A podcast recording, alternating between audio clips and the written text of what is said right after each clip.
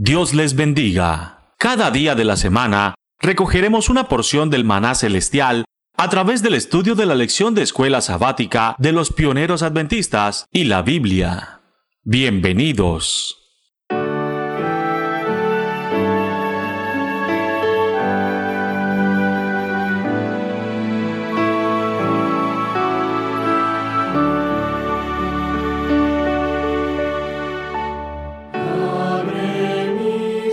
¿Cómo están? Dios los bendiga. Gracias por continuar con nosotros. Estamos escuchando el maná diario y esa es la lección de escuela sabática, la lección número 12, que estamos hablando acerca de quién cambió el sábado. Esa lección es para el 21 de marzo y me está acompañando el día de hoy mi esposa Selma. Y bueno hermanos, nos hemos quedado en una parte muy interesante porque en el audio anterior hemos ido descubriendo cómo ha habido personas que han querido cambiar el sábado, que lo han querido sustituir, pero nos damos cuenta que el sábado no ha sido cambiado porque solamente quien puede cambiarlo es nuestro Padre Celestial o su Hijo y ellos no han hecho ninguna modificación a la ley. Vamos a seguir con la pregunta número 8 que es justo donde nos quedamos. ¿Qué dijo Jesús acerca de la tradición? Vamos a leer Mateo 15:13. Pero respondiendo él dijo, Toda planta que no plantó mi Padre Celestial será desarraigada. Ese es un muy buen texto para poder entender qué es lo que está pasando en este audio y en el audio que estaba atrás, porque veníamos hablando un poco de esos cambios, de estas de estos cambios de, doctrina, eh, si tal vez tenían razón o no, y de cómo a veces se trataba de justificar por ciertas por ciertas características hasta geopolíticas, porque acá estaba un cambio muy cercano para, para, para el cristianismo, tener al propio emperador desde su lado después de tener muchísimos años de violencia. Pero este texto dice, toda planta que no plantó mi Padre Celestial será desarraigada. Así de sencillo. Hemos estado hablando que a la ley y al testimonio, que así como el Señor Jesús vino a cumplir los profetas, no pretendía cambiarlo. Y así como Pablo le advirtió a, Timoteo y como Pedro, el apóstol Pedro, también advirtió de que vendrían hombres que tratarían de engañar al pueblo pasándose como profetas, Juan, el apóstol Juan también dice, mas nosotros tenemos una solamente. Nosotros tenemos un solo propósito y de lo que hemos visto y oído, eso queremos que ustedes también tengan como comunión. Todo eso tiene una, un contexto muy grande y está basado en unos fundamentos muy sólidos que son los patriarcas, los profetas, el mismo Señor Jesús. Así que cuando esos apóstoles dan estas advertencias, es para que tú y yo tengamos algo en común con ellos. Y es su propia vida, es su propio testimonio. Así que Mateo 15, 13 nos da la pauta para dejar cortado de tajo de que toda aquella persona que aun cuando tenga muchísimas intenciones de ser alguien mejor, si no hace lo que nuestro Padre Celestial ha dicho, esa planta será desarraigada. Y eso nos lleva a las siguientes dos preguntas. ¿Qué amonestación da el Señor para estos tiempos y qué bendición se pronuncia sobre aquellos que vuelven a las sendas antiguas? La amonestación la podemos encontrar en Jeremías 6:16. Así dijo Jehová, Paraos en los caminos, y mirad, y preguntad por las sendas antiguas, cuál sea el buen camino, y andad por él, y hallaréis descanso para vuestra alma. Mas dijeron, No andaremos. Y la bendición que da el Señor para los que no dijeron que no van a andar, eh, dice, la encontramos en Isaías 58, 13 y 14. Si retrajeres del día de reposo tu pie, de hacer tu voluntad en mi día santo, y lo llamares delicia, santo, glorioso de Jehová, y lo venerares, no andando en tus propios caminos, ni buscando tu voluntad, ni hablando tus propias palabras, entonces te deleitarás en Jehová, y yo te haré subir sobre las alturas de la tierra, y te daré a comer la heredad de Jacob tu padre, porque la boca de Jehová lo ha hablado. Es interesante cómo este versículo dice todo lo contrario a lo que decían los, eh, los primeros, los padres de la iglesia primitiva, ¿no? Ellos argumentaban bajo su propio criterio, diciendo, bueno, Nosotros vamos a guardar el domingo porque es el día del sol, porque es el primer día de la semana, porque se creó ese día, este, se dividieron los, la tiniebla, las tinieblas de la luz. Y, sobre todo porque añadiendo a ese contexto que tú dices, ellos dicen, así como Dios quitó, lo dividió o venció las tinieblas, así Jesucristo nace de nuevo como un sol victorioso, como el sol de justicia. Entonces empiezan a colocar ciertos significados, ciertas cosas que, que realmente están sacando la palabra Señor de contexto. De contexto. Y ahorita dando un poco seguimiento a tu idea, en, en Isaías 4, 1 dice, en aquel tiempo echarán, echarán mano de un hombre siete mujeres diciendo, nosotras comeremos de nuestro propio pan, nos vestiremos de nuestra propia ropa, solamente permítenos, permítenos llevar tu nombre y quita nuestro oprobio. Entonces, ¿qué estaba pasando en, este, en, esta, en esta nueva versión de la iglesia primitiva? Estaban tratando de llevar solamente el nombre, porque los fundamentos reales, hacía rato que ya lo habían dejado, por cuestiones, vamos a decirlo, de marketing, de facilidad de evangelio, para atraer más personas, por muchas cosas, pero que no para tienen... no herir susceptibilidad. Exacto, pero nada que ver con el fundamento real que Dios nos había dado. De hecho es interesante porque si vamos al estudio de la semana pasada, estudiamos cómo los apóstoles no hicieron esto, y ellos fueron los más cercanos a la resurrección de Cristo. Y ellos, sin embargo, no hicieron congregaciones ni se reunieron en, un, en domingo para festejar esto. En ningún momento se refleja que, que el Señor, estando con ellos los 40 días, dijo, ahora les doy un mandato, ahora con, congréguense el domingo para celebrar mi resurrección. En ningún momento Él lo cambia. Una de las cosas que, que, que marca mucho eso fue cuando el Señor Jesús les da una recomendación a los apóstoles cuando, él estaba en el de ministerio todavía. Había muchísima lucha entre lo que los fariseos decían y contra lo que el Señor Jesús hacía. Y esa lucha llevaba a colocar a los apóstoles en un contra la espada de la pared, porque por un lado eran mal vistos porque en la sociedad se les hacía caso a lo que decían los fariseos.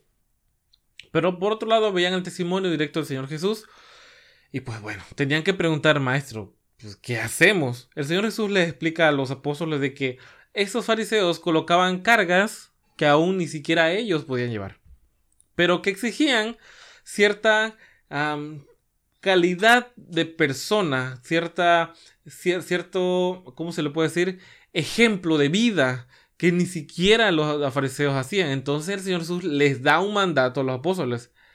Hagan lo que ellos dicen, pero no hagan lo que ellos hacen.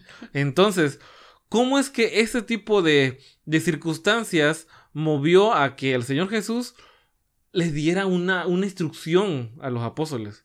Miren, yo sé que ellos son unas personas que en el testimonio dicen una cosa y hacen otra. Pero si hay algo digno de ellos, hacedlo. Porque diseño, si vuestra justicia es comparada con la de los fariseos, perdón, no es nada. Tiene que ser la justicia comparada a la de nuestro Padre Celestial. Entonces, el Señor Jesús estaba dando fe de que había algo que tomar en cuenta de ellos. Y esa recomendación se la hizo directamente a los apóstoles. Pero ahora, ahora en su resurrección, se encuentran las mujeres, se encuentran los caminantes de Maús, se encuentra a Tomás, de hecho, dicho sea de paso, le da una regañiza a Tomás, se encuentra a Pedro y su, su familia pescando, y no le dice nada no hace ninguna recomendación. Entonces, ¿cómo es que ahora yo, yo me doy este, eh, a la tarea de generar supuestos que no existen? Y vamos a constatar cómo es que eh, la ley de Dios es inamovible y trasciende los tiempos y aún se menciona en los tiempos finales y es una característica importante. Por eso es importante este estudio y resaltar y resguardar esto, porque estamos en unos tiempos muy trágicos de incredulidad y de desafán de, de, la humanidad, donde la gente quiere creer lo que se le antoja, donde la gente invalida las cosas sin tener un argumento sólido y aquí vamos a revisar lo que pasa en Apocalipsis 12:17. Dice, entonces el dragón se llenó de ira contra la mujer y se fue a hacer guerra contra el resto de la descendencia de ella los que guardan los mandamientos de Dios y tienen el testimonio de Jesucristo. Fíjense, aquí no dice los que guardan los mandamientos de Dios menos el sábado. Claro. Es una característica de la descendencia de esta mujer. Está hablando futuro. Está hablando futuro y está hablando de la persecución. Así de es. ese dragón que va a perseguir a ciertas personas que tienen unas características, guardan los mandamientos de Dios y tienen el testimonio de Jesucristo. Ahora, Apocalipsis 14, 12 dice, aquí está la paciencia de los santos, los que guardan los mandamientos de Dios, y nuevamente dice, y la fe del Señor Jesús. Así que, ¿cómo van a ser? ¿Cuál es la característica de ese pueblo, de ese último pueblo del Señor Jesús? Tiene que tener no solamente su fe, su testimonio. Ah, ya lo hemos platicado muchas veces. Hay muchas personas en el mundo cristiano que dicen, mira, pues yo me estoy pareciendo a Cristo cada vez. Aleluya, gloria a Dios por eso. Porque estoy ayudando a los pobres. Estoy siendo una persona, una buena persona. Soy un buen ciudadano. Y eso es, eso es genial porque es parte de la vida del cristiano. Pero cuando se le cuestiona del por qué, por, por qué no entonces te das un tiempo de observar tu Biblia y, ex, y examinar que Éxodo 20 no tiene una, una caducidad y ni siquiera la totalidad, sino todos en particular, ninguno tiene una caducidad. Entonces la pregunta que se hace de regreso es, ¿y eso me va a salvar? No, no te va a salvar, amigo. No te va a salvar, hermano. Pero sí te va a hacer más semejante a Cristo. ¿Cómo te puedes medir y cómo te puedes comparar contra lo que Él hizo, contra lo que haces, si tú no tienes un modelo a seguir? Entonces, si nuestro modelo a seguir fue el Señor Jesucristo, y Él testificó aquí en la tierra de lo que Él hacía era bueno, y el apóstol Pablo dice, la ley es santa, justa y buena, y en Salmos dice, la ley es buena, da sabiduría y es eterna, híjole, entonces estamos haciendo algo que nos está faltando. Entonces, ¿es por obra la, es, es por, por obra la salvación? No, pero al parecer sí, porque estoy juzgándome con mis buenos actos. Y yo juzgo al otro porque guarda el sábado. Entonces estamos entrando en un ciclo en donde tú haces obras, tú también haces obras, yo dejo de hacer algo porque me conviene, yo hago lo otro porque me conviene. Y no hacemos lo que a Dios le conviene. El Señor Jesús dijo, os ejemplos os he dado para que como yo soy, nosotros también tenemos que ser como Él. Exacto. Y bueno, hermanos, ya vamos llegando al final de esta lección, que ha sido muy interesante y de mucha bendición, pero no se preocupen, con todo este análisis tenemos una pregunta crucial. ¿Cómo o cuál es la única protección contra el error? ¿Cómo nos podemos proteger contra el error? Vamos a leer Hechos 20:32. Y ahora, hermanos, os encomiendo a Dios y a la palabra de su gracia, que tiene poder para sobreedificarnos y daros herencia con todos los santificados. Si se fijan, hemos estado leyendo textos que se encuentran en la Biblia, y bajo esto es que hemos estado argumentando. Así es como debemos refugiarnos siempre que tengamos nosotros alguna inquietud o algo que agite nuestros corazones. Debemos revisar en la palabra de Dios y ahí vamos a encontrar una respuesta que reconforte nuestro espíritu. Para concluir vamos a terminar con Isaías 8:20. A la ley y al testimonio. Si no dijere conforme a esto es porque no les ha amanecido. La ley ya la hemos estudiado, sabemos cuál es. Y ya hemos visto cuál es el testimonio. El testimonio de el, el, Señor Jesús. Eso está fortalecido en Apocalipsis 12, 17 y Apocalipsis 14, 12. Así que lo único que nos hace falta, hermanos, es vernos en ese espejo del testimonio que dio el Señor Jesús aquí en la tierra y también vernos con una medida real y comprobable de que es posible seguirla, su santa ley. Con esa ley fueron medidos los patriarcas, los profetas y los apóstoles, así que no hay nada nuevo. Todo eso es fundamental para nosotros. Ahora, me gustaría terminar, yo dije que iba a terminar, pero me gustaría terminar con Primera de Juan 2 del 2 en adelante, que dice, y Él es la propiciación por nuestros pecados, y no solamente por los nuestros, sino también por los de todo el mundo. Y en esto sabemos que nosotros le conocemos si guardamos sus mandamientos. El que dice yo le conozco y no guarda sus mandamientos, el tal es mentiroso y la verdad no está en él. Interesante texto, escrito por el apóstol Juan muchísimos años después de la muerte del Señor Jesús. Así que hermanos, gracias por escucharnos. Esto ha sido la lección número 12 de, ya, ya estamos terminando prácticamente ese trimestre, del trimestre que estamos hablando acerca del triple mensaje evangélico. Así que recuerden que todos los viernes, inicio de sábado ya, para algunos a las 6 de la tarde, para otros como en Argentina a las 9 de la noche, estamos teniendo un repaso más de esa lección, pero más interactivo, donde ustedes pueden participar, pueden hacer sus preguntas, hacer sus comentarios totalmente en vivo. Los pueden encontrar en YouTube, búsquenlo tal cual como tiempo de reunión y denle a activar a la campanita para que cada vez que iniciemos una transmisión ustedes se puedan enterar de una manera rápida. Así que gracias hermanos por estar con nosotros, Dios los bendiga y nos estamos escuchando la próxima semana.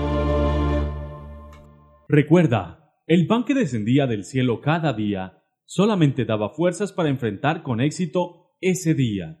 Por eso, permitiéndolo Dios, nos reencontraremos mañana para recibir una porción más del maná diario.